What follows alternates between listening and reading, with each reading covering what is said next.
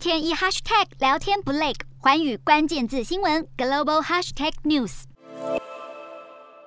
上海风控措施，苹果传出夏季大砍 iPhone SE 产量，加上拜登政府有意增税，引发华尔街对经济增长的担忧。美股早盘开低，但随着乌俄停火谈判似乎有所进展，四大指数尾盘冲高。美股四大指数全数收涨，道琼指数上涨九十四点六五点，收三万四千九百五十五点八九点；纳斯达克上扬一百八十五点六零点，收一万四千三百五十四点九零点；标普百上涨三十二点四六点，收四千五百七十五点五二点；非半指指数上扬二十一点八三点，收三千五百四十七点一七点。欧洲股市方面，在交易商期待俄罗斯和乌克兰停火谈判能有所进展的情况下，欧股今天走势分歧。欧洲三大股市有涨有跌，英国股市下跌十点二一点，收七千四百七十三点一四点；德国股市上扬一百一十一点六一点，收一万四千四百一十七点三七点；法国股市上涨三十五点四三点，收六千五百八十九点一一点。以上就是今天的欧美股动态。